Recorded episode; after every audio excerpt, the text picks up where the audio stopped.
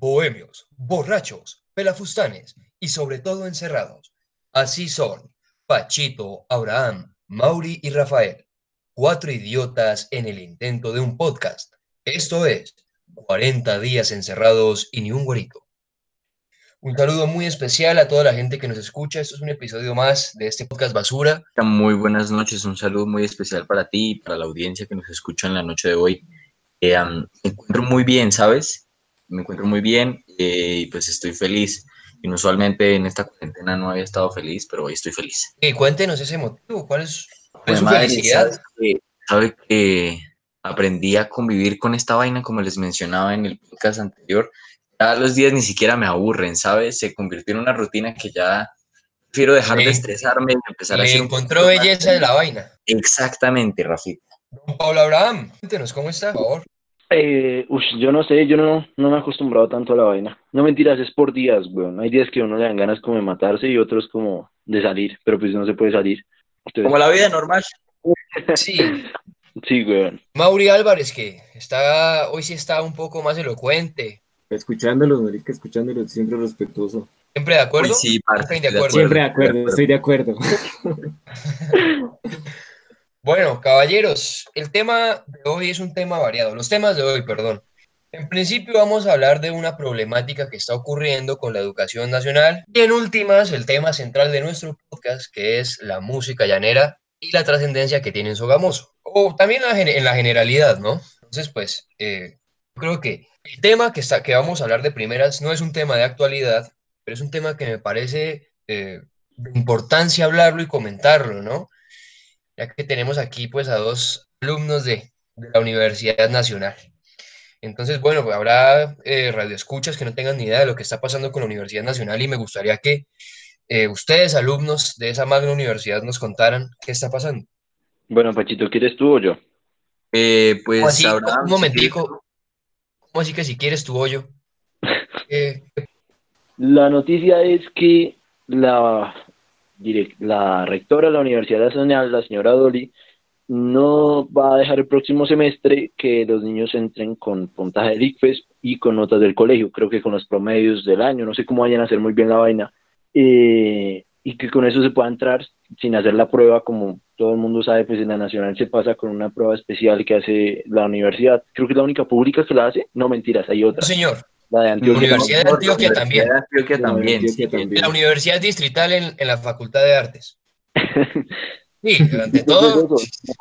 Sí, no, es eso. No sé si Pacho me faltó algo por decir.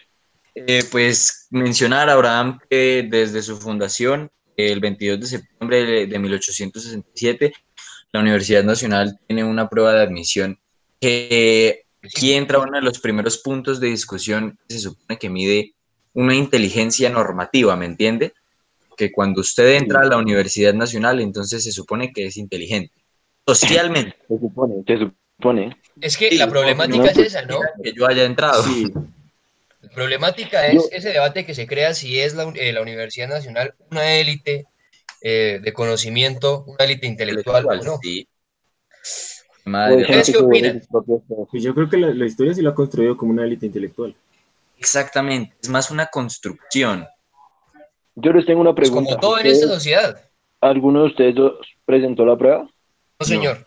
No. no. Ah, porque no quisieron, ¿Por qué no? Yo, yo, no la presenté porque en principio yo no pensaba estudiar en, en Bogotá yo pensé estudiar en Medellín, en la Universidad de Antioquia, y me faltaron cinco puntos, me parece, para pasar a periodismo.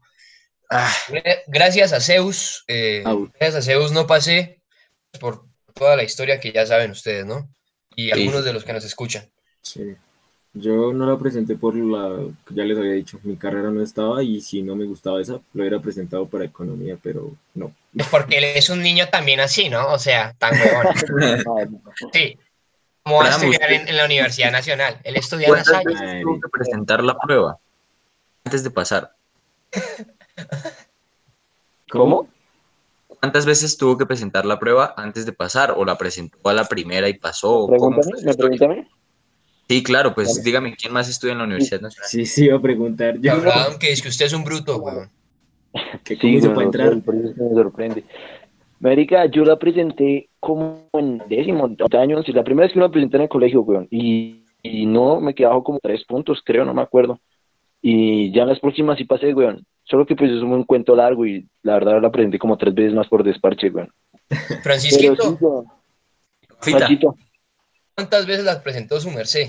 Yo presenté la prueba dos veces, sí, sí, dos veces. En la primera que fue en el segundo, en la mitad, para entrar al el primer semestre del 2018. Sí. Eh, no pasé, o, pues, no pasé a mi carrera, sí pasé a la universidad, pero no a mi carrera.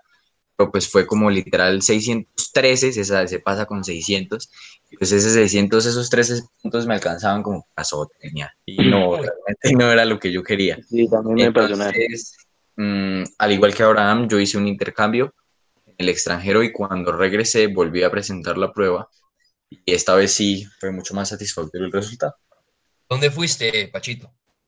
Eh, yo me fui a vivir con mi madrina, ella vive en una ciudad que se llama Davie, es en Estados Unidos y queda como, eh, ponle por ahí unos 45 minutos de, de Miami. ¿Davy se llama la ciudad? Un nombre Sí, de niño de 15 años del Chocó que quiere ser futbolista. Ojalá no censuren esta vaina. Bueno, señores, ¿les parece una, canción, una cancioncita antes de entrar al debate? ¿Por qué eh, los estudiantes de la Universidad Nacional se sienten agredidos? Como para amenizar que- la vaina, ¿no? Pero que sea música llanera. Quisiera poner una pues, canción, de ya música que nuestro llanera. tema es, es la llanera. Sí, por favor, eso sí, ante todo la música llanera. A mí me gustaría poner una canción de uno de mis cantautores favoritos de la música llanera. Se llama Piel Canela. Es de Luis Silva. Y esa canción es preciosa. Muy bonita. ¿Estás enamorado, Francisco? La canción, sí, señor.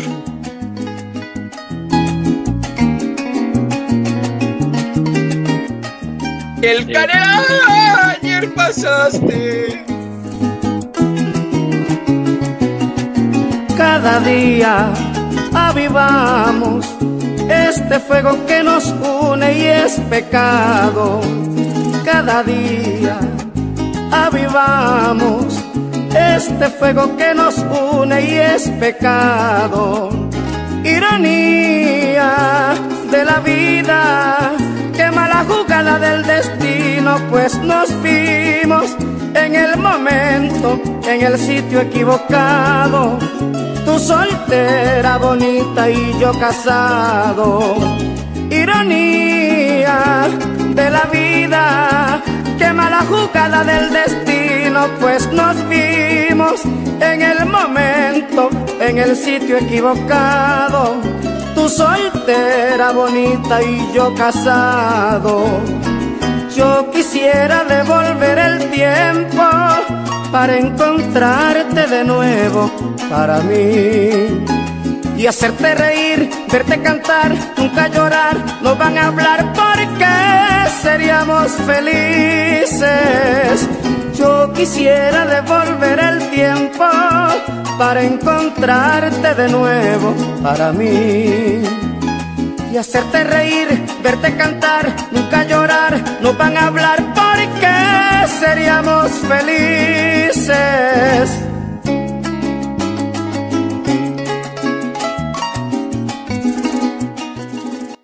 El canela de Luis Silva sonaba en esta radio de porquería. Bueno, señores, entremos al debate puramente. No es una radio, es un podcast, Rafa. Hombre, el Yo podcast que- es un que sistema de radio. Es un El sistema de radio- la como el abuelito del podcast. Sí, weón, él piensa que Sí. está en una radio. Él jura que está en un programa de radio.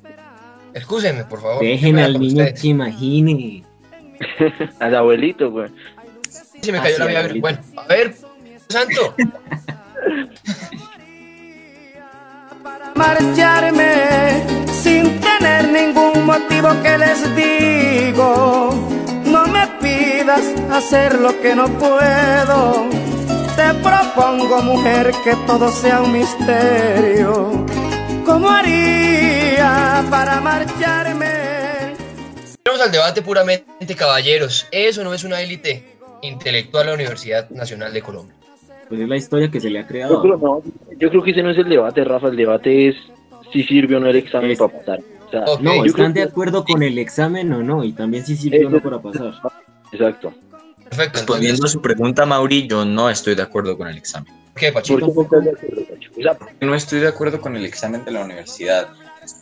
Meramente porque la Universidad Nacional pues es la universidad pública de pues más grande de Colombia, ¿no? Entonces creo que tiene que tener una cobertura tan amplia como para hacer que todos los estudiantes del país, no lo quiero llamar nación porque esto no es una nación, del país tengan acceso a ella. Yo le ponía a ustedes en perspectiva algo que pasa en la Universidad de Buenos Aires, eh, y es que el método de admisión de la Universidad de Buenos Aires es el ciclo básico común. ¿De qué se trata el ciclo básico común? Usted ve dos semestres en donde cada semestre ve tres materias y en el primer semestre tiene que ver las tres materias básicas. Hagan de cuenta mm, eh, materias como Estado y Universidad, Introducción a la Universidad y, no sé, competencias idiomáticas básicas. Estoy poniendo ejemplos. Eh, en los siguientes tres semestres usted ve tres materias que son enfocadas a su carrera. En mi caso, ciencias políticas, me imagino que nos pondrán a ver introducción a la ciencia política, economía política y algo otra joda, sistemas políticos, por ejemplo. Esto está abierto para todas las personas que quieran ingresar a la Universidad de Buenos Aires, desde los ricos hasta los pobres, hasta los extranjeros. Tienen unas instalaciones enormes, porque si no estoy mal, por cada corte ingresan aproximadamente 200 mil estudiantes a todas las carreras. Entonces, pues es un número bastante importante. y si es tan buen método, ¿por qué Argentina tiene tanta inflación? Ah, Pero eso es culpa de Macri, eso no es culpa de la universidad. Y Eso es culpa del gobierno. la porque- universidad, no, la pero- universidad no ha cambiado su sistema en mucho tiempo. Y la universidad, a pesar de la inflación, se ha sabido mantener muy bien, a pesar de estar sustentada en el erario, ¿sabe? Pachito, pero si son tan buenos estudiantes y tan buen sistema educativo, ¿por qué no votan bien? Eso mismo me pregunto yo, ¿sabe? Acá no tenemos un sistema educativo completamente paupérrimo y aún así votamos paupérrimamente. Eso es.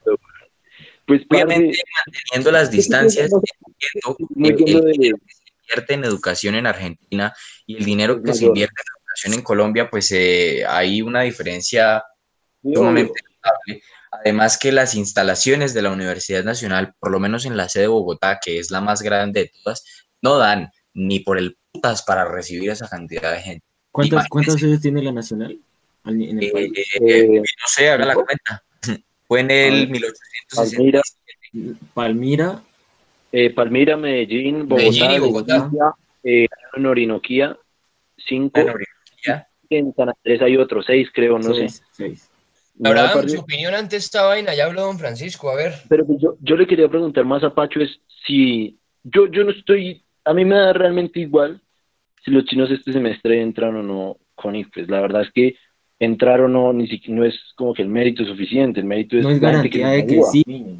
Es que se gradúen, o sea, igual pueden que entre mucha gente y los que pasaron y se sientan, no, no sé, que les lastiman el ego porque dejan entrar gente que no pasó el examen, pues, perro, igual entrar o pasar un examen, o es que es una culada, ñero. Yo no estoy de acuerdo tampoco en el examen, pero la gente que pasa no se merece ni que pertenezca a una élite ni ni mierda, güey. Y Sí. realmente quien se merece es el que se gradúa, y ya, güey, es lo que importa. Yo quiero re- retomar eh, una conversación que algún día tuvimos tú y yo, Abraham, es que además de tener que competir con todas las personas que se presentan, por lo menos en nuestra facultad, en donde los profesores no son tan abundantes y tenemos dos profesores por materia, tenemos que competir con nuestros compañeros para obtener cupos en las mejores materias con los sí. O sea, la gente se piensa que es como pasa el examen y uff, marica, ¿qué va, güey? Usted pasa un examen y lo ponen a matarse con sus compañeros, güey. Hay materias, perro, por ejemplo, para mí este semestre, güey, que tenía solo 50 cupos. Y éramos 100 en la matrícula ayer, o sea, Uf. a matarse por el cupo, güey. Mejores Sí. promedios. Allá, los premian por promedio de, digamos, el que más, mayor saque, más rápido puede meter materias. Sí, señor. O- que más ¿sí? promedio tenga, más rápido inscribe. Excepto este semestre, mal paridos. Parce, eso solo pasa en las universidades, en las que, en las, perdón, en las facultades, en las que socialmente se está visto que usted se va a morir de hambre. Porque en ingeniería, marica, en ingeniería tienen 20 profesores por materia. Sí, marica. Es que... 20 profesores por materia. Máximo. Ok, ¿y ¿dónde está, Wow. dónde está el estudiantado reclamando esa injusticia? Pregunto, ustedes. Pues de lo que pasa, lo que Es que pasa, Rafa, es que todas las críticas que salen de la Universidad Nacional son críticas alienadas porque lo único que hacen es reproducir aún más la burocracia que existe dentro de la universidad. La universidad, por lo menos en la administración de Dolly Montoya, ha sido supremamente autoritaria y ha dejado de lado todas las reclamaciones del Consejo Superior Universitario y de los estudiantes como mesa del Consejo Superior Universitario. Uy, Yo terrible. no sabía todas Me esas- parece- Eh, yo no sabía todas esas Yo iba desigualdades. También a Rafa de por qué ingenierías o estas otras carreras están mucho más montadas. Bueno, usted, usted va a la Nacional y son dos universidades, marica. Pero siempre dicen que la Nacional es como la mini Colombia, weón, y lo es. O sea, es, es- es hasta la desigualdad en esos términos, weón. Usted pasa unas cosas, es otra mierda, weón. Es eso, weón. Es, un- es una imagen de la desigualdad incluso que hay en Colombia. Pero bueno, la Y razón es además que de todo, pero la gente le dona mucho a, a ingenierías, weón. Sarmiento Ángulo le regala un puto edificio, weón. Y ese man creo que es de los mayores donantes y la mayoría de, los, de las cosas van a ingenierías y vainas así. O medicina, supongo, y derecho. Medicina. Sí, o sea, ah, sí, sobre todo derecho. En derecho se nos cae el techo de la facultad cuando llueve mucho. ¿De verdad? ¿sabes qué es lo que pasa? Perro, Oiga, la Nacho es un alma mater, weón, y la mayoría de exalumnos donan mucha plata, weón. Entonces, pues, los mayores exalumnos son de economía, ingeniería, medicina. Por lo menos los que no se mueren de hambre. Exacto, el Sí. resto, pues, son sociólogos. Oiga, terrible esa vaina. Sí, yo no, no, no me sabía esa. Don Mauri, de acuerdo, en desacuerdo con el examen, ¿qué plantea usted para que los estudiantes Pues pasen? yo, yo me informé con esto leyendo muchas muchos puntos de vista de la gente. Twitter, pues, sí. parce, y no, pues al- sí, sí, Twitter. Y pues a la larga lo que dicen las personas, la nacional, los estudiantes de la nacional eh, pelean por eh, educación gratuita y pues que haya un examen como impidiendo esto, pues obvio, me parece lo más irónico de la vida. Yo sé que lógicamente no habrían los recursos para mantener a toda la cantidad de estudiantes que quisieran entrar, pero lo que dice Abraham y lo que se conoce en cualquier universidad, entran muchísimos, pero los que terminan son pocos. Entonces, es eso, es la constancia como tal. Entonces, para mí me parece que, que si entran con el ICFES, bien, pero para mí no deberían entrar ni con ningún examen como tal. ¿Se necesitaría o no examen para entrar a la nacional? Yo digo que no. Es educación Yo pública y es una de las mejores universidades del país. Pero para Lo mantenerse público tiene que ser popular, Abraham. Pero Pero era lo que hablábamos. Paco. Era lo que hablábamos. Ya es como, es como Harvard, weón. Es, es del alma mater colombiana, weón. Y es el examen de Harvard, perro, es, es eh, usted ha visto hay un video de Mark Zuckerberg, weón, grabado así dos mil no sé qué años sea, con un teléfono de esos chiquitos, y el man es emocionado, el amigo lo graba, weón, y es él cuando le llega el correo de Harvard, weón. O sea, eso es como, uf, marica, pasé a Harvard, weón. Está- Entonces, como pasé a la ¿Usted Nacho, está weón. legitimando esto por tradición, Abraham? No. Eso lo estamos hablando. Viva la tradición, Francisco. ¿verdad? Oh, Rafa. No es Hay partes de tradición, la tradición que deben ser conservadas, pero hay partes que impiden el progreso social, No, como por ejemplo es no tiene una exigencia. O sea, yo digo que el examen está mal. El examen, yo conocía mucha gente, weón, que se merecía pasar más inteligentes que yo, más dedicados Sí, y no pasaron. sí, O sea, eso no es justo. Un examen justo. ¿Cuán- ¿Cuánto, cuánto les tocó pagar a ustedes por el examen? Eh, Quiero preguntar eso, ¿cuánto les, cuánto les valió el PIN? No sé, como no me 95 acuerdo. mil. Es que, por ejemplo, hay gente, hay gente que quisiera estudiar, pero no tiene, por ejemplo, Exactamente. no tiene, no ese dinero para presentar eso. Entonces, Yo creo que sí debería haber examen, pero un examen, porque sí o sí, si quiere ser la mejor, pues tiene que tener un filtro Yo grande. quisiera, obviamente un examen pues libre de, de muchas vainas, de muchas incorrecciones, muchas, por ejemplo, a mí ¿Sabes siempre, dime Mauricio, Yo no les puedo decir como el examen está mal puesto por lo que yo no lo presenté, pero por quisiera preguntar como esto va por carreras, o sea, va se secciona No. por carreras. No, o sea, es en Yo sí general. les puedo decir que el examen está mal. yo también Es en puedo. general. Es un examen y para todas las carreras excepto para música, para entrar al conservatorio y para cine y televisión y danzas y todas estas cosas.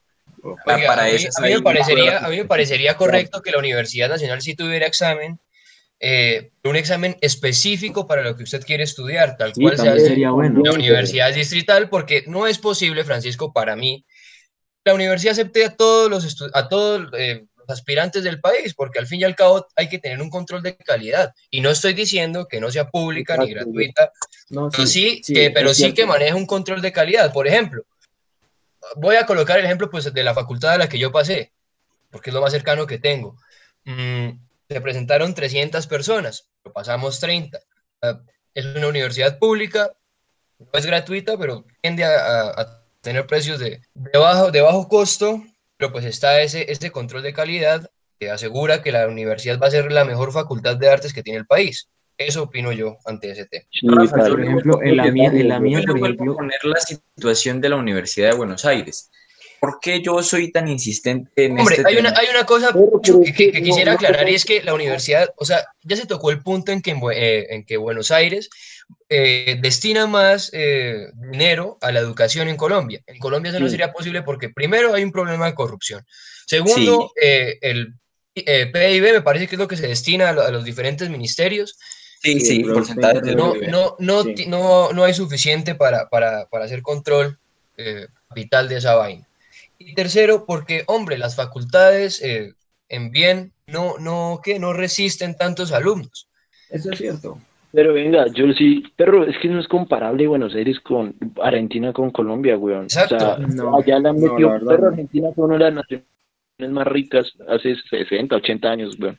Es obvio, Sí, tiene una yo- infraestructura muy... Yo soy muy consciente de eso, Abraham. Pero es que el hecho de tener que inventarnos un sistema para, para generar un control inevitablemente va a desembocar en que sea un examen de Pero- admisión. Pero hay que ser realistas y sí o sí la universidad en Colombia, por todos los años en que no le han metido plata, en que le han dejado, weón, es imposible que pueda dar abarco a tanta gente, weón. Es que Ah, es, es- es bastante, es bastante diferente cómo se maneja en una pública y en una privada. Por ejemplo, Infraestructuralmente es imposible, Abraham. Imagínese si hay veces, yo creo que usted ha visto que a pesar de que nuestros salones son anfiteatros de que 60 personas de aforo, hay veces en las Sí. que la gente le toca sentarse en las ¿Cuántas? escaleras, le toca sentarse en el piso para poder ver Nosotros, los putos salones, weón, y nos mandan por allá una olla llamada César, weón. Sí.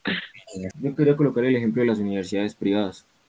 Es allá, marica, allá sí no se hace ningún examen, allá es una entrevista y si tiene plata entre. Empezando por ahí, pues en, la, en mi caso fue así. Para presentarme a las dos que me presenté y que pasé. Y, y parce, lo que yo les decía también es de la constancia académica, o sea, bueno, pueden que pasen muchos, pero en esto, yo, me, yo me acuerdo que entré a, a mi facultad de Ciencias Económicas y Sociales, a la carrera en finanzas, entramos como 500 personas, y es el momento que en mi semestre como tal, de los que yo entré, hay 60, 60 y ya. Entonces, ese es el punto, que también va en la persona como tal, en, lo, en, lo de- en su constancia con el estudio. Obviamente, lo que dice Rafael y Abraham es cierto que debería hacerse como especie de un filtro, ya que es la mejor universidad del país, con un examen que Filtro, o valore, sea, un filtro específico, diría yo. que valore, valore lo- la carrera en la que usted quiere entrar. No tan general, sino mucho mejor, mucho más perfilado. Exacto, que tenga especificidades para las carreras. Exactamente. Sí, sí, me parece que es una solución bastante viable, ¿sabe? Caballeros, mucha cháchara y poca música. Don Abraham, usted que es tan ilustre en este tema de la música llanera, hágame el favor, póngase un temita. Uy, qué honor, qué alegría. La verdad, yo llevo soñando con este tema eh, desde ¿Desde que creamos el- desde que sí, que habláramos de música llanera, güey, o que pusiéramos música llanera. Ah, Sí, porque creo, creo que Ah, el, a la audiencia. yo podcast- puse a un el podcast, el podcast creo que se nos va a Ah, tornar un poco largo por los temas de debate. pero no importa. Sí. Entonces, bueno, no importa. Para la audiencia, ahora siente una efervescencia tal por la música y por la cultura llanera, porque si no estoy mal, su madre es de Pure Casanare, ¿verdad? Sí, la primera capital de Colombia, papi. No, y diría también, y diría también que, eh, porque al igual que yo se crió en un campo, eh, en un ámbito, perdón, de campo y, y de hombres Sí. bravíos. Al igual que todos, Rafa. Sí, sí, sí, sí, la mitad de mi familia. Pachito es también entró en ese, en esa instancia y Mauri también. Por No, supuesto, no. de hecho, no. el negocio alterno familiar, de, pues valga la redundancia de mi familia, es la ganadería. No, yo sí no. Mi familia viene del campo, pero desde que llegaron a. Sogamoso como tal, no. Sí, el campo boyacense. Nada Entonces, por favor, sin Pero si habíamos colocado una tema. canción llanera, yo había puesto, acuérdense en el primer Sí, podcast. sí, sí, no me acordaba de esa boleta, güey. Qué pena. Pero, pero es que eso no es llanera, Mauricito. Sí, escúchame. marica, Ay, estar Don Reinaldo Arman. No, no, no, no, no. Para a mí para quien es uno de los mejores autores de música llanera, de poesía llanera, weón, el señor Juan Harvey Caicedo, no sé si a alguno le suene. Sí, pero Juan Harvey Caicedo sí cantaba Abraham y no solo declamaba. Pues es una declamatoria acompañada de cuatro. Ah, ok, sí, sí. O sea, sí, es, una canción, es una, el nombre es una declamación en cuatro. Y la verdad, es man es un escritor brutal, para mí es de las mejores letras de música llanera. Y quiero pedirle el favor a Rafita que lo ponga. Ah, no, mentira, soy yo el que edita, güey. Sí, usted el que edita. Audiencia, miren, yo voy a hacer una confesión en este mismo instante. De los siete programas con este que llevamos, no he editado ni uno porque soy muy bruto, la verdad, muy, muy manquito, pasa huevonada. Eh, Juan Harvey Caicedo, la canción que viene se llama La Noche de los Cocuyos. La noche de los cocuyos, yo no escogí tu camino. ¿O acaso sin conocerte ya soñaba yo contigo? La tarde se ponía triste, ella sola, yo tan íngrimo, sin un requiebro de brisa ni un arrebol encendido, sin que un cubiro discuta la razón a otro cubiro, sin que una cuerda le riña al silencio sin motivo, sin un coplero vaqueando cimarrones al corrido, sin un galope que acepte el reto de los pitidos. La tarde se quedó triste y quieta, junto al olvido, empezó a soltar el llanto. Ella sola, yo tan con una oscurana dentro, en una hondura perdido, como si la tarde triste y mi alma fueran lo mismo. Tardo vuelo de samuros, sin aletazos ni ruidos, la sombra llegó pesando y ya no pude conmigo la noche como mi pecho y mi pecho anochecido. Recordé que en la distancia tiene querencia el olvido. Y a dejar en algún lado esta angustia sin motivo, salí a pastorear mi pena al borde de los abismos, que hay de lo claro para afuera entrando en lo oscurecido. El potro escogió una punta del nudo de los caminos y le di en la rienda suelta el rumbo de mi destino la noche como mi pecho y mi pecho anochecido. El cielo luto cerrado, la luna se había caído y estaba rota en el agua. Era abril, había llovido. Negro presagio, las nubes cargaban adentro un río. Solo una línea de arena, ronda de guaitacaminos, pudo ganarle a la noche la suerte de los sentidos. Los ñengueres me cobraban el paso por sus dominios, con un real de sobresalto al rompe de sus chillidos. De pronto, como la suerte nace del naipe escondido, un tranquero atravesó su seca mano de alivio, que tuvo la rienda al potro y a los pesares corridos la pena que traía en ancas. Se apió sin pedir estribo, corrí las trancas, pasé y ella no cruzó conmigo, porque sin saber ni cómo yo vine por tu camino. Era el rumbo de tu amor que cogí sin tener trillo. Era tu casa y llegué como al seno llega el niño. La cerca de Cundeamores me vio decirte al oído viejas palabras que ahora tienen un nuevo sentido. Algo de guayaba verde dejó en mi beso el suspiro que se escapó de tus labios descubriéndose en los míos. Y cundió amor en la cerca, en la luna, en los espinos yo te pedí un no me olvides, me diste un me voy contigo. Tanta palabra se pierde y es tan callado el cariño. La noche cambió su luto por un ropaje festivo y recogió la llovizna su mortaja hilo por hilo. Y cuando salimos juntos, el llano estaba encendido. Aparecieron estrellas arribita de los lirios y retosaban luceros por ese cielo de niños un firmamento bajito, todo apretado de brillos, un pecho brioso rompía olas de un mar florecido, y el anca de mi potranco la adornaba tu vestido. La noche de los cocuyos, universo de astros vivos, mi potro, que era castaño, se volvió cano rosillo. La noche de los cocuyos, yo no escogí los caminos, y me encontré con el tuyo. ¿O ya soñaba contigo?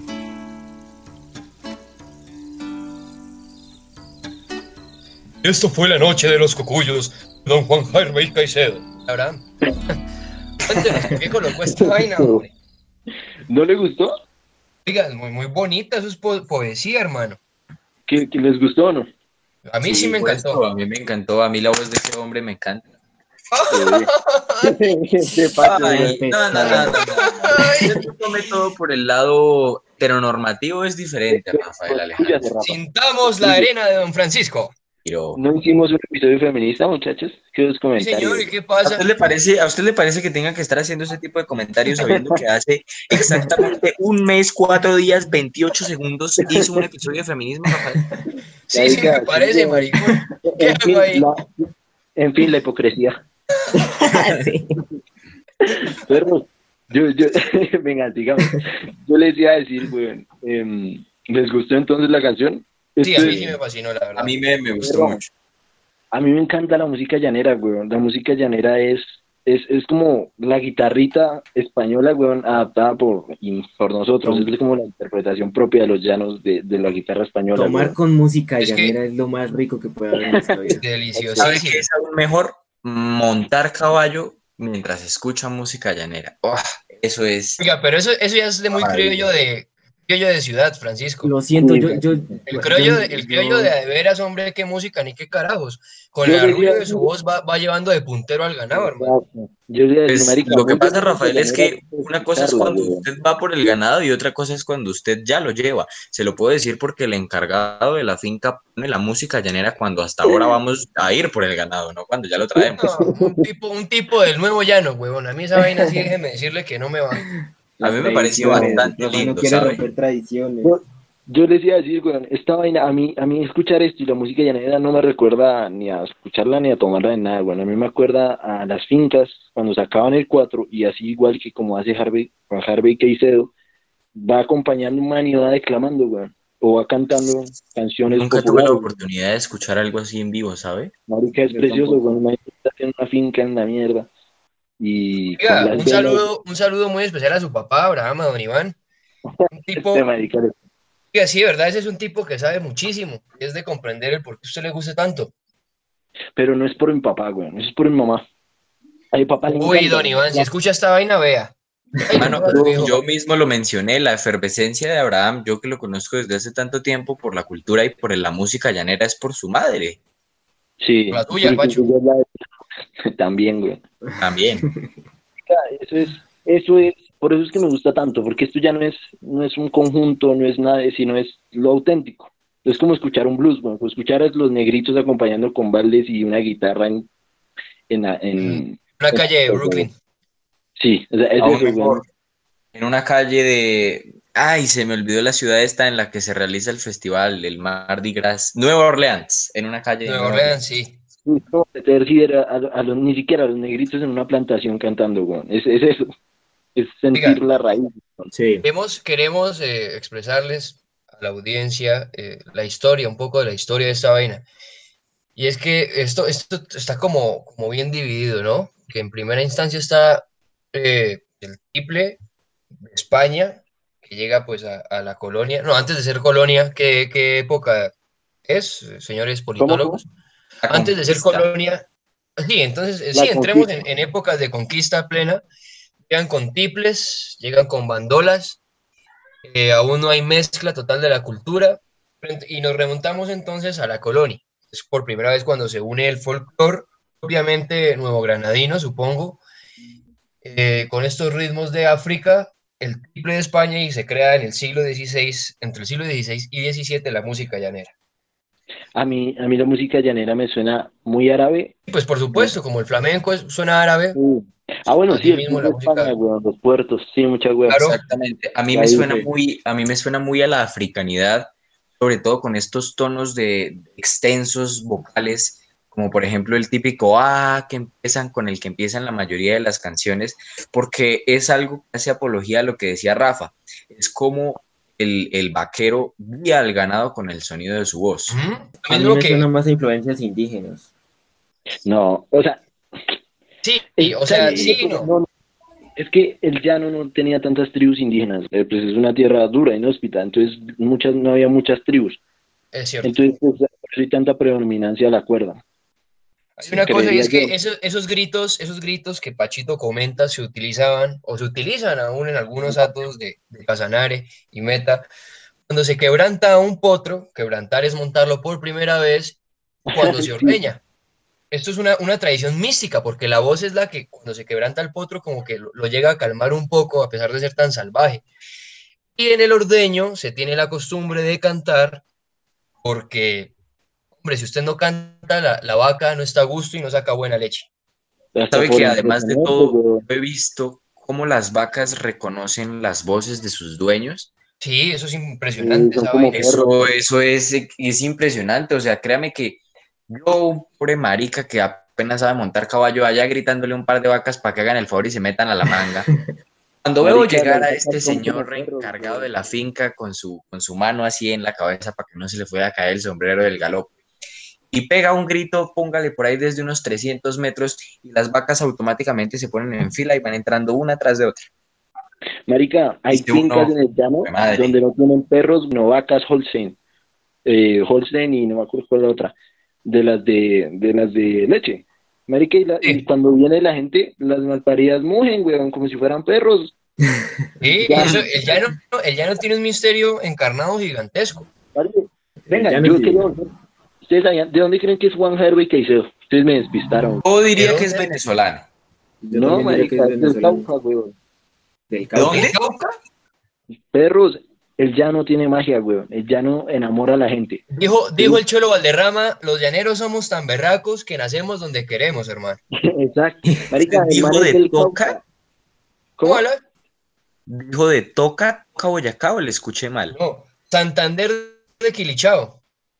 Ay, hijo de madre. Estoy leyendo aquí que el tipo es de Santander De de Quilichao. Quilichao. Es de De julio de Quilichao. 1937. El man, el man fue hasta la, el man es- ni siquiera es cantante, el man era periodista y fue de los, creo que los primeros en, que en cine y televisión acá, no sé, y hasta creo que hizo la voz de Jorge Barón Televisión. Y el man Es un programa de Jorge Barón Televisión. Y Jorge Barón Televisión fue el primer show en Colombia. Bueno, esa man era de los primeros, ahí sí, usted debería admirarlo, Rafa, de los primeros en traer la comunicación a Colombia. Sí, señor, y don- en sus últimos Don días, Jorge Barón hizo su primer show eh, hace pocos días, me parece. Fue un 25 de mayo del 61, me parece, si no estoy errado, la verdad.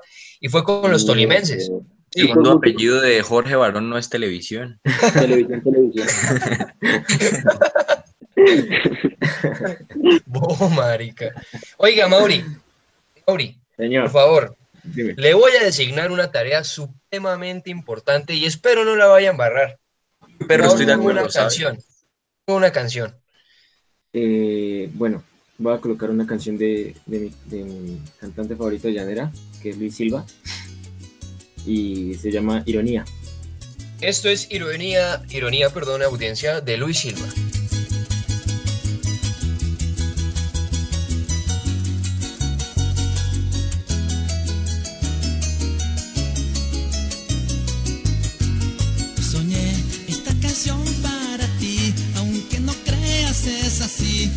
Ladrona de mis sueños. Lo sé, eres prohibida para mí, pero tu risa de jazmín, la que me está seduciendo.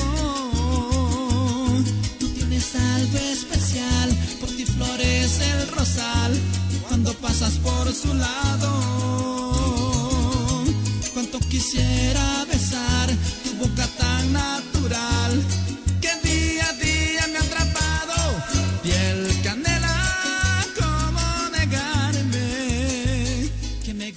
Mauri, al escuchar esta canción se me viene una pregunta para ustedes, caballeros, y es, ¿qué opinan de la romantización de la música llanera? Es decir, estábamos hablando que la música llanera es una música de hombres bravíos para tierras bravías, para domar gana- eh, caballos, perdón, del ordeño, acompañar la soledad de estas tardes. ¿Qué opinan de, de esa armonización tan avanzada para la música llanera? ¿Está diciendo que los hombres bravíos no pueden sentir amor? Pues iba No, a yo no estoy, yo no estoy No, diciendo eso. Lo expresen de otra forma es diferente, don Francisco. Ok. Pero es que el llano es, es una tierra dura, dura, weón. O sea, ya esa mierda. Sí, marica, yo lo sé de primera mano. Y literalmente allá es como, allá la cultura o lo que se vino, lo que yo les decía, marica, era el- la ley del más fuerte. Sí, Que no es que sigue. Sí, y de hecho, perro, ya no por mucho tiempo fue como una versión del viejo este, más o menos lo más parecido. Sí. Con Colombia. Oiga, antes, Sí. antes de resolver, antes de resolver esa, esa duda de los tres, yo quisiera preguntarle a Mauri qué colocó esa canción. Es que, mira, yo el primer concierto de música llanera que fui fue de Luis Silva y fue detrás de mi casa, antes eh, por el, cerca de la UPTC, cuando armaban como. No, no- sí. no sé cómo se le dice. eh, Los bueno, tambores. Los toldos. los toldos. Cuando- fue el primer concierto al que fui y me acuerdo que mi mamá es fanática de Luis Silva, de hecho tiene una foto con Luis Silva.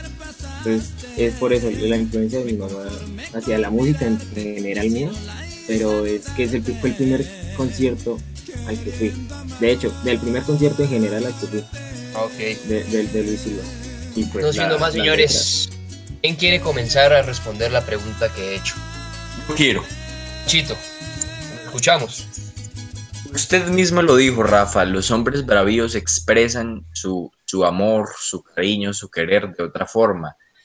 Tal vez no sea con expresiones físicas, tal vez no sea con palabras bonitas. Yo creo que su forma de expresarlo es esto, es haciendo música, es haciendo arte.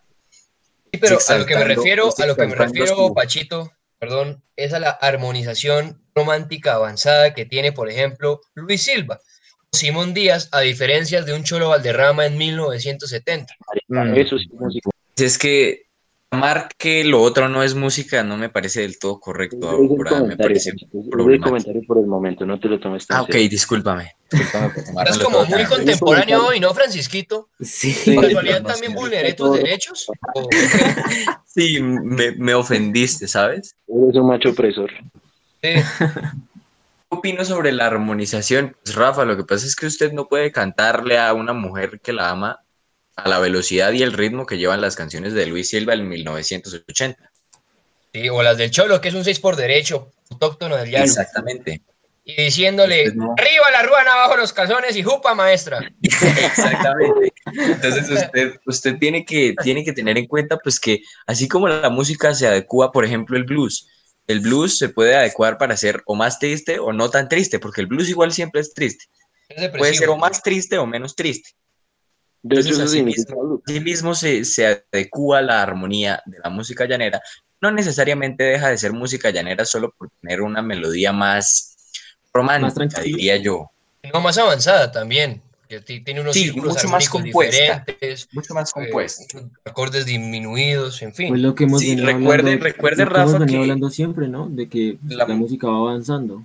Exactamente, y pues recuerde, Rafa, que el solo hecho de que sea un poquito más romántica la hace más compleja. Usted sabe que los acordes Claro. disminuidos son mucho más difíciles de hacer que los acordes O aumentados. los sus 7 también. Bueno, en fin, son acordes muy, muy También, difíciles. también saben qué pienso sobre eso, que pronto es Mauri. una forma más de reproducirla para más personas, sí, que no se quede solo para un grupo de personas, sino como Pues explotarla. perro. Y Mauri, es que- ¿sabe que yo tengo un choque con eso?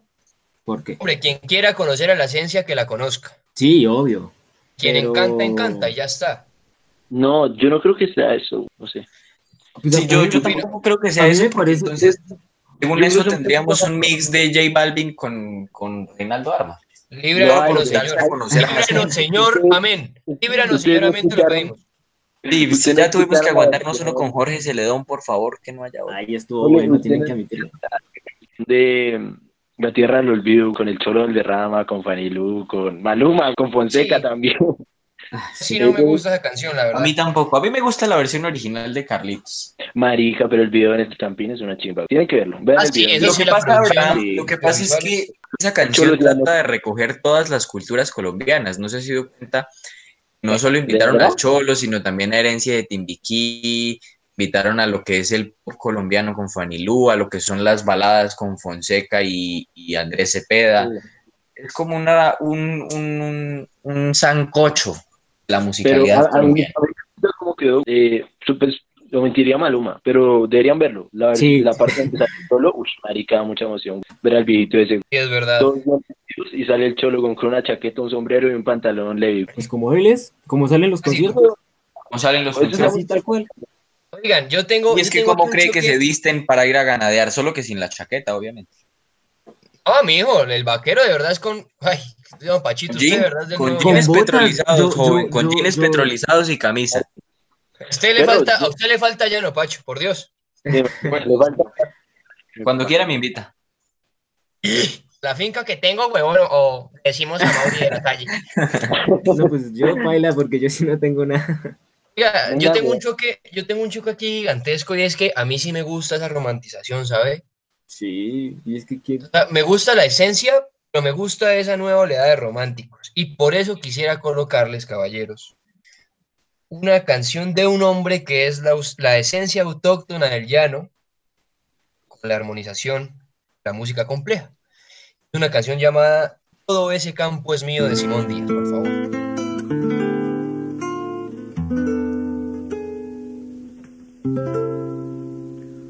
Todo este campo es mío. Esta divina soledad, arrullo de pájaros, perfume de pétalos y un caballito blanco lejos. Todo este campo es mío, El arco iris baja, la tarde de música, la lluvia de cántaros y una garcita pluma rosa. Mariposa, mariposa, tú que libas la miel de aquella flor maravillosa. Caminito, caminito, la trepadora flor, mi corazón enreda. Campesina, campesina, en la laguna azul se ve el adiós de las espigas. Campesina, mariposa, pluma rosa, todo este campo es mío,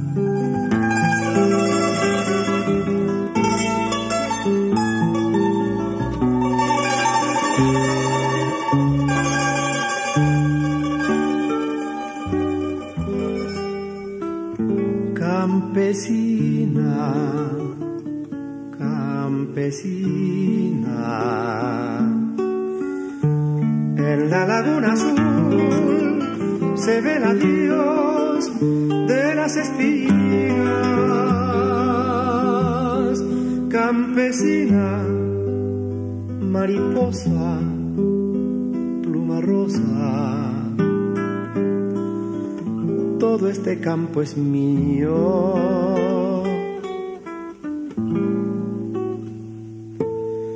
Mío.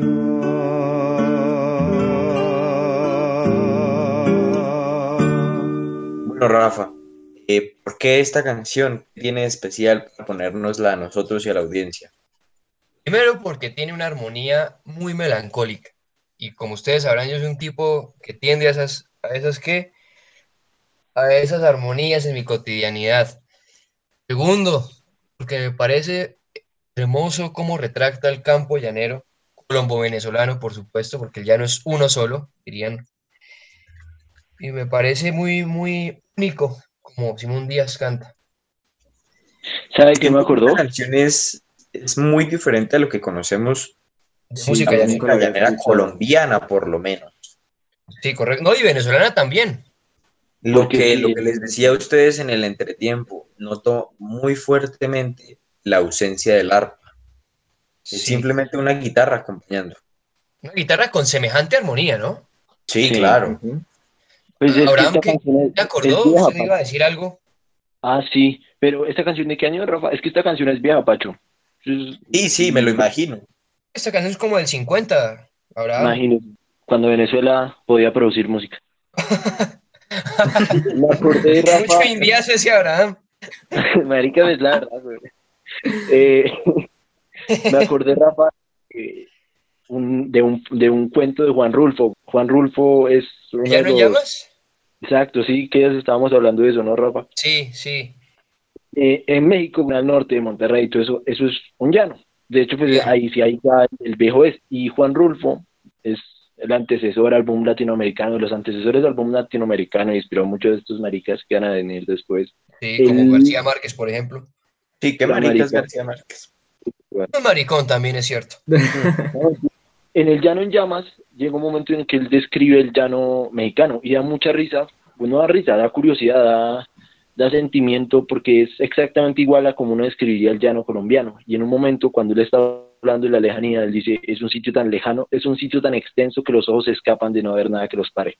Igual Eso que el llano. el llano, güey. Aquí. Sí. Es- lo mismo como describen, por ejemplo, en la vorágine, las planicies, o si no, en, en ese libro de, también del que hablaba usted, Abraham, de El Moro, de, El moro de señor José Juan Marroquín, presidente de. Colombia, Godo de 1900 a 1904. Yo no puedo creerlo.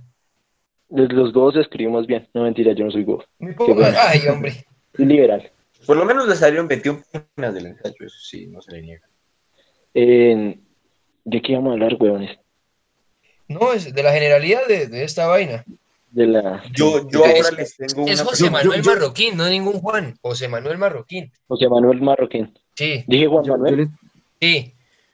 Qué pena, José Manuel Marroquín. por, por la, por las, pues, digamos, entre comillas, las, los, los cantantes más jóvenes del, del, del género. ¿Qué opinan, por ejemplo, de Walter Silva?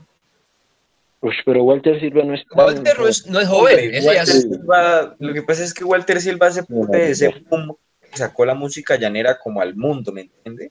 cuando sí, el Cholo ganó el Grammy. exactamente. Sí, yo quería preguntarles por eso. ¿Les gusta? ¿No les gusta? Mí sí Pues me madre, pues sabe que yo ahí entro en un conflicto, la cosa más berraca. Igual que con la música carranguera, yo siento que las tradiciones culturales, en el momento en el que son reconocidas, pierden su, su etnicidad auténtica, ¿me entiende? Dije etnicidad y es etnicidad, perdón. ¿Alguien quiere poner una canción mientras hablamos? Yo. ¿Qué canción? Ya, pero si ya Walter marica. Silva. No, pues si estamos poniendo todos esto otra vez. Ah, ¿no? bueno, sí. ¿Cómo? Una, una de Walter Silva, ya que estamos hablando de Walter Silva. Pero usted, usted ya habló, weón. Bueno, entonces pongamos Ya no le camino más. Vale, a ver. Tiri, tiri, tiri. Bueno, pero sigamos hablando, o sea, va a sonar de fondo la canción. Ah, de fondo, de fondo, sí, sí, sí. Eh,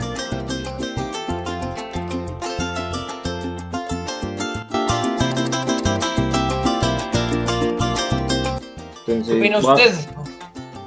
Yo, Rafa, la verdad a mí me, me gusta mucho la música de Walter Silva.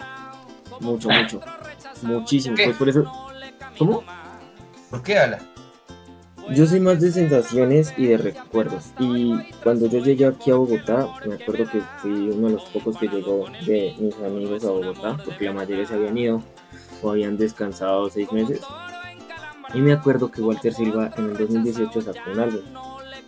Y yo me la pasaba solo con una, bueno, con un amigo de, de su famoso. Y nos la pasábamos escuchando ese álbum, ya que él sí tiene muchas influencias del llano. Nos la pasábamos escuchando ese álbum. Y... Con Puerto, ¿cierto? ¿Cómo?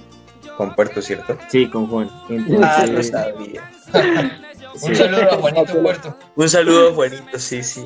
Y entonces, eso, a, eso me, a eso me refiero. Yo poco sé de música llanera, yo les decía, pero él es como el que me, me, me, me mete a todo ese, ese tipo de música y Walter Silva con ese álbum me, me- me hizo que me gustara muchísimo la música llanera. planto en mi lugar y aunque me muera de amor ya no le camino más.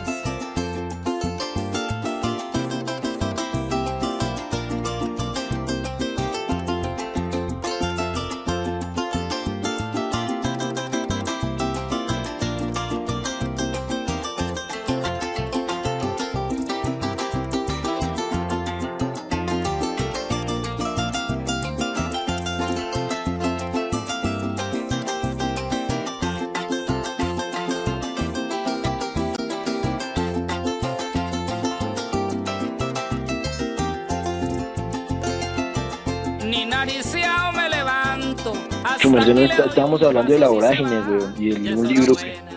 Sí, señor, del moro. ¿Por qué le recuerda a weón? ¿Por qué lo mencionó? Yo quedé con la duda. Es que quería decirlo antes de que nos desviáramos. Porque en el moro eh, se cuenta la historia de un caballo. Pues, Sí, es el- tipo belleza negra. sí, exacto. Ujú, La diferencia es que es en las planicies de Bogotá.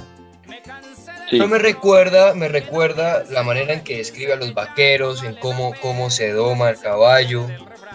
eh, y como esas tradiciones que tienen, eh, que tienen en la vaquería. Y la vorágine, marica, el pero contexto que se plantea. No, pero vaquería de Bogotá es diferente, weón. Sí, es diferente, Claro. pero la describe. ¿Usted leído el libro, Abraham? El. ¿Cómo? ¿Su merced, su merced ha leído el libro?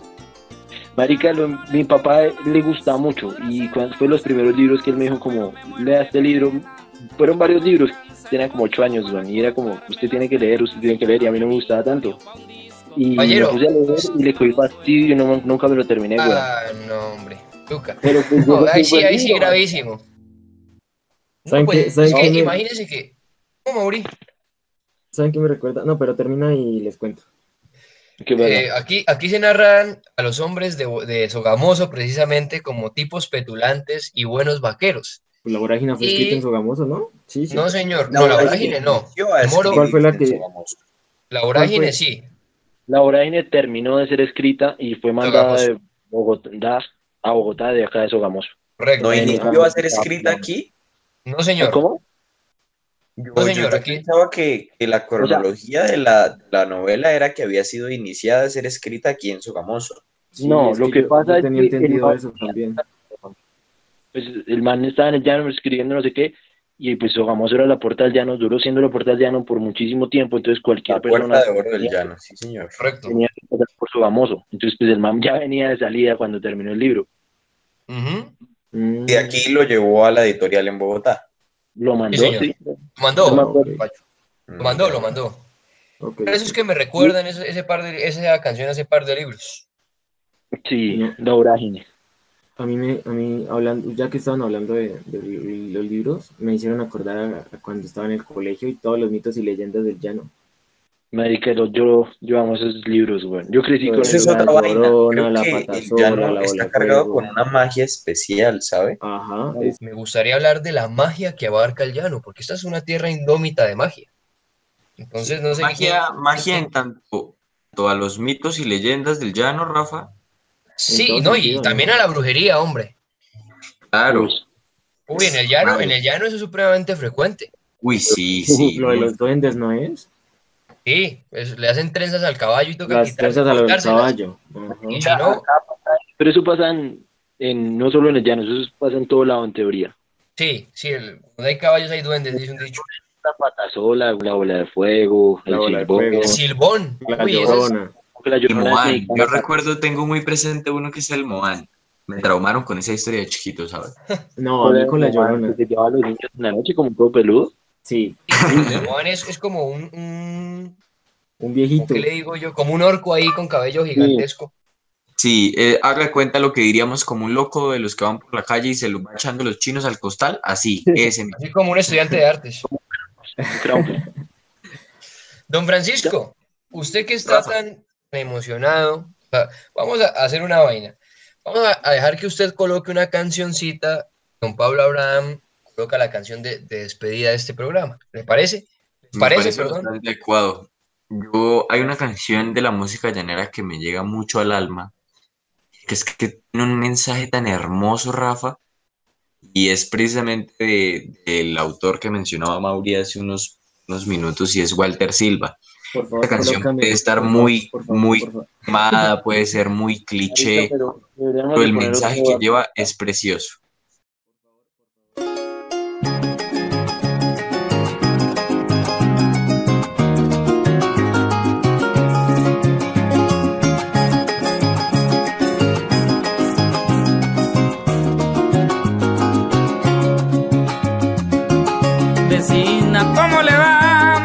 Decir mi mamá que si nos puede prestar un pocillito de manteca. Que amanecimos sin plata, que en la tienda ya no fían porque va grande la cuenta. Vecina, ¿cómo le va? Manda decir mi chino de los mamá mandados. que si nos puede prestar un pocillito de manteca. Amanecimos sin plata, que en la tienda ya no fían, porque va grande la cuenta. Que por más tardar mañana, si Diosito nos la presta, baja un carro platanero, unas dos pachas vendemos, hacia alguito se solventa. Que nos perdone el pereque y se vista de paciencia, y que mi Dios se lo pague, que ahí vamos a mano vuelta. Francisco, ¿qué magia tiene esta canción? La magia de esta canción radica en la, sentimentalidad con la que me imagino que fue escrita. Eh, hay una parte de la letra en la que él le pide excusas a su señora madre por estas, intimidades familiares, pero él mismo lo dice que no puede cantar algo si es que no lo siente. Siento que es tan bonita la forma en que le agradece a su madre por haberle dado todo en la vida para llegar a ser quien es ahora le dedica su más grande sueño, que son sus versos. Me parece muy bonito, me conmueve mucho cómo la música puede expresar tanto y, y llevarnos a lugares tan mágicos. Perfecto. Perfecto. Que el chino nos Francisco, muy mató. acertado usted. Dígame. Es como la historia del llano, weón. Sí, es literalmente la historia de la mayoría de los, de los muchachos que nacen en el llano. Es como el mamá donde están los juguetes, weón, pero no tan... No Para tan trágico. triste. Sí, no tan Oiga, hay una vaina y es que antiguamente los muchachos del llano eh, tenían como dos, dos futuros, ¿no? El uno era ser coleador, ah no, tres, perdón. Dentro de los muchos. El uno era ser coleador, el otro era ser parrandero. Coleador, coleador, señores, ¿o no? Coleador, coleador, sí. El otro era ser parrandero, o sea, cantar en pues, en parrandos llaneros. Y el tercero era ser peón de campo. Al caraván. Te agrego el cuarto, Rafa. Muchos de los muchachos eh, llaneros aspiraban también a ser militares. Sí, señor. Pero es porque pasa como en Boyacá, acá en estas dos regiones quieren mucho a los militares. No, y más allá de eso, Abraham, lo que pasa es es que cuando usted tiene un futuro incierto en una tierra tan inhóspita como el llano, si alguien le ofrece techo y comida y le puede quitar ese peso de encima a sus padres que tienen que responder con otros siete chinos, pues Pero eso no es solo, sí, yo le entiendo el punto, pero eso no es solo del llano. Eso es de cualquier sitio donde haya pobreza en Colombia. Solo que Sí. el llano, pues, en el llano es donde más, es porque asumaba la pobreza, pues hay un hay un gusto hacia el ejército, en la gran mayoría, pues porque eran campesinos. Más, más que al ejército, más que al ejército, al, al instinto de guerra, diría yo. No sé, no, marica, Sí. eso sería como No. mucho la personalidad que guerrera. No creo, pasa con la música llanera, perro. Eso es una tierra tan dura, tan difícil. Quiero preguntarle a usted, Abraham, ¿de dónde eran los lanceros? Los 14 lanceros. ¿de dónde eran los lanceros? Sí, señor. Usted dice esa tradición, no, eran así previamente porque venían de una tierra inhóspita, de una Exacto, tierra dura. hombre, la, la guerra y ese, ese estado de, de- pues no de violencia, Pero- pero sí de berraquera es, de- es propio de ellos. que- A que usted no puede decir que una persona por tener una, haber nacido en una tierra dura, de tradición guerrera, por así decirlo, va a querer ir a la guerra. Yo creo que es todo lo Pues no, no contrario. estoy diciendo que quiere ir a la guerra, dije que es, dije que es propio su carácter de guerra. Pero entonces ahí viene la música llanera.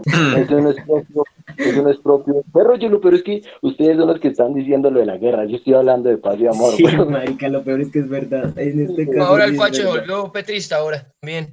No, Aunque, no, no, no, hágame el favor y respete. pero No soy ningún creedor llanera- mesiánico aquí ni nada de eso.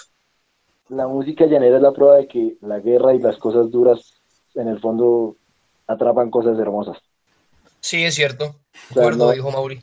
¿Sabe qué, ¿Sabe qué, Abraham? Yo pienso que la música llanera y sobre todo esta expresión romántica de la música llanera es eso mismo analógicamente a lo que expresa un hombre con sus sentimientos. Usted sabe que eh, pues el llano tiene una, una tradición, una tradición muy tradicional, valga la redundancia, en donde el hombre, precisamente por el carácter ario de la tierra, tiene que ser brusco, tiene que ser tosco pero dentro de todo eso deja salir algo lindo y algo, algo sensible. Sí, lo que dice Abraham. Somos humanos, por muy Sí, sí, claro. que la vida, ajá. siempre es por eso es que decía que me recordaba a los negros de las plantaciones, porque es una vida dura, muy difícil, obviamente pues la de los esclavos era mayor, y al final del día es simplemente reunirse con una guitarra a cantar de amor. O sea, la gente que fue, ve, mató un tigre, después se lo echó al lomo, tuvo que descuartizar una vaca, tuvo que ir a hacer no sé qué maricadas, tenía que andar armado, va y lo único que quiere hacer al final del día es cantar, cantarle a la mujer, cantarle al cielo, cantarle a las estrellas, cantarle a la luna. Al horizonte A la llanero. luna. Marica es Al Murichal. Los tucusos barranqueros, señor. El amanecer llanero es espectacular. ato. Esos barraqueros. Que sí, pariente, don Mauri. Señor, Te dijo que iba a colocar una canción. Espero no nos decepcione. Póngala ahí de fondo. estoy seguro que no te vas a decepcionar. Es Quita Resuellos, pero el número 2 de el gran maestro Cholo Valderrama.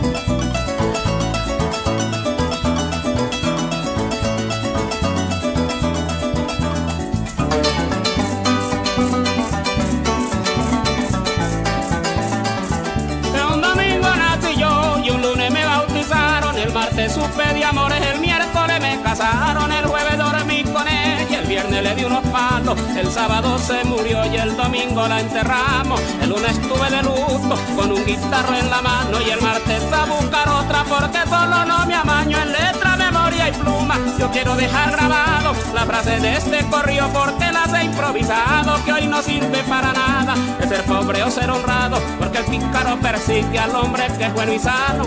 Si le trabaja a los ricos, después calificado, porque se gana un dinero en su labor consagrado. Yo quiero dejar mención y unos actos tan nombrados y empiezo por platanales para dejarlo anotado donde habita perro tuto, muy alerto y avispado, paseándose por el patio con el rabito enroscado. Lo consuela la guinea con su canto y su halago, que el perrito late mucho, de seguro habrá. A propósito del tema del llano, y, y no sé quién fue el que lo mencionó, lo del coleo. Los niños querían ser, ah, Rafa, baranderos, peleadores o caravanes o delato. ¿Ustedes piensan que se va a prohibir el coleo en unos próximos años? ¿Y qué piensan sobre que se prohíba? Uy, Uy, abre esta opinión. Yo, ¿Quién quiere empezar? Bueno, don Mauri. Mauri Álvarez, háganos el honor. lo que, lo que dijo Pacho en el entretiempo, si no han prohibido las corridas de toros, ¿por qué van a prohibir el coleo? Es completamente de una tradición. Esta es una cosa, weón, que decimos nosotros taurinos como es marica si prohíben las corridas de toros ya después van por los gallos que ya los prohibieron después van por el coleo después van por ¿Los gallos ya están prohibidos? Uy, Sí, señor. ya. Sí, y es que pues, ah, bueno decir el toreo listo por lo que Pacho decía en la vestida hablamos de la tauromaquia que era algo español pero es que el coleo ya es usted va al llano y allá quieren ser coleadores sí. Hombre, Bueno. caballero, hay una cosa, yo voy a aclarar una cosita y es que el coleo no es netamente colombiano, señor. En la tauromaquia se realiza una vaina que se llama acoso y derribo en los campos bravíos españoles. Consiste, consiste en tumbar a un toro para después tentarlo a campo abierto. Entonces, estas tradiciones se dieron en Latinoamérica en 1563 cuando se trajo por primera vez eh, unas, uno- unas, ¿qué? unas reses bravas y por supuesto tuvo que realizarse el, el acoso y derribo para lidiarse los, los toros.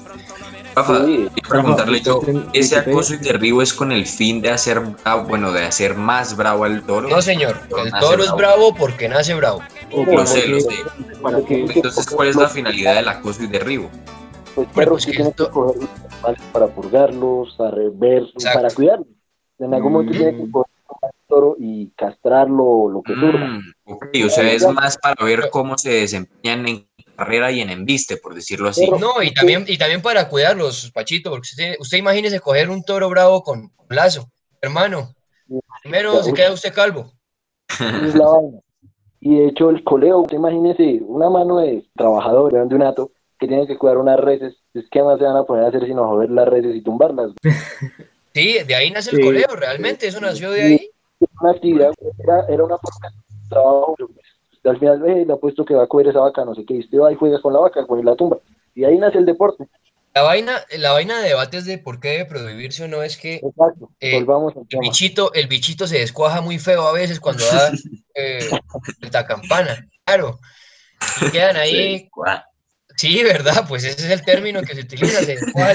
No, weón, se, se parten, güey, se, se joden una, una mano. También, pues ese es un caso, lo otro es cuando se descuaja y queda ahí tirado, mijo.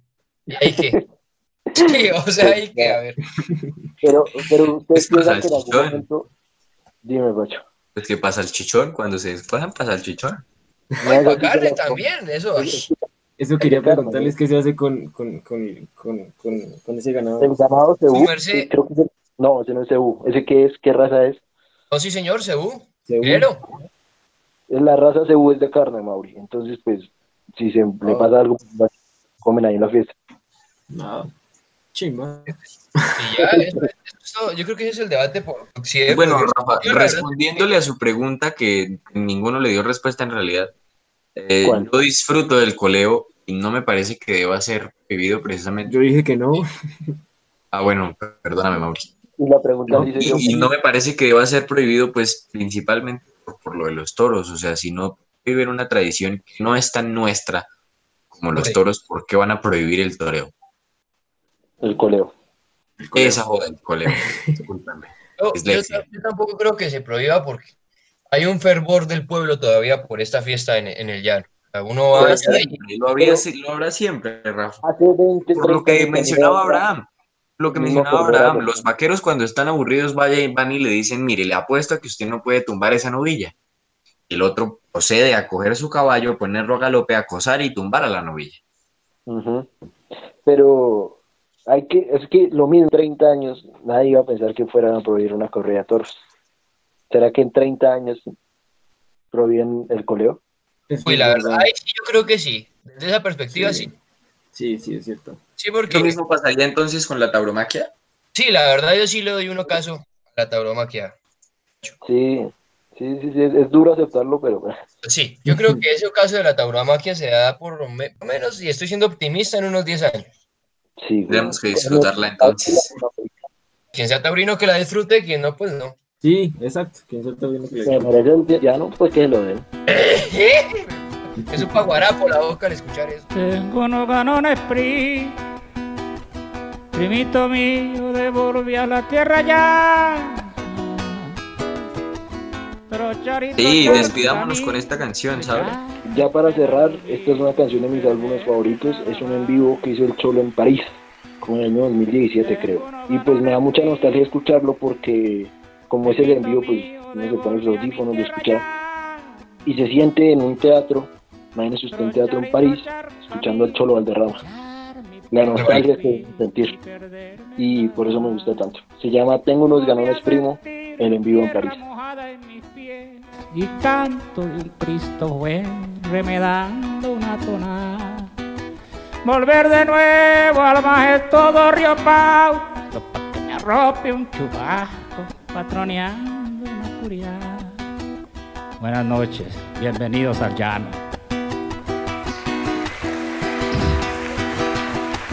Tengo unos ganones pri, primito mío, de rejender madrugada, montado sobre un buen caballo. Bueno, audiencia, muchísimas gracias por escuchar un programa más de esta basura.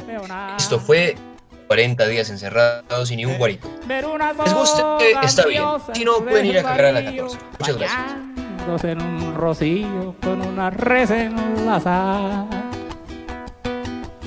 Tengo unos ganones primos, pa' Dios santísimo, de parar una parranda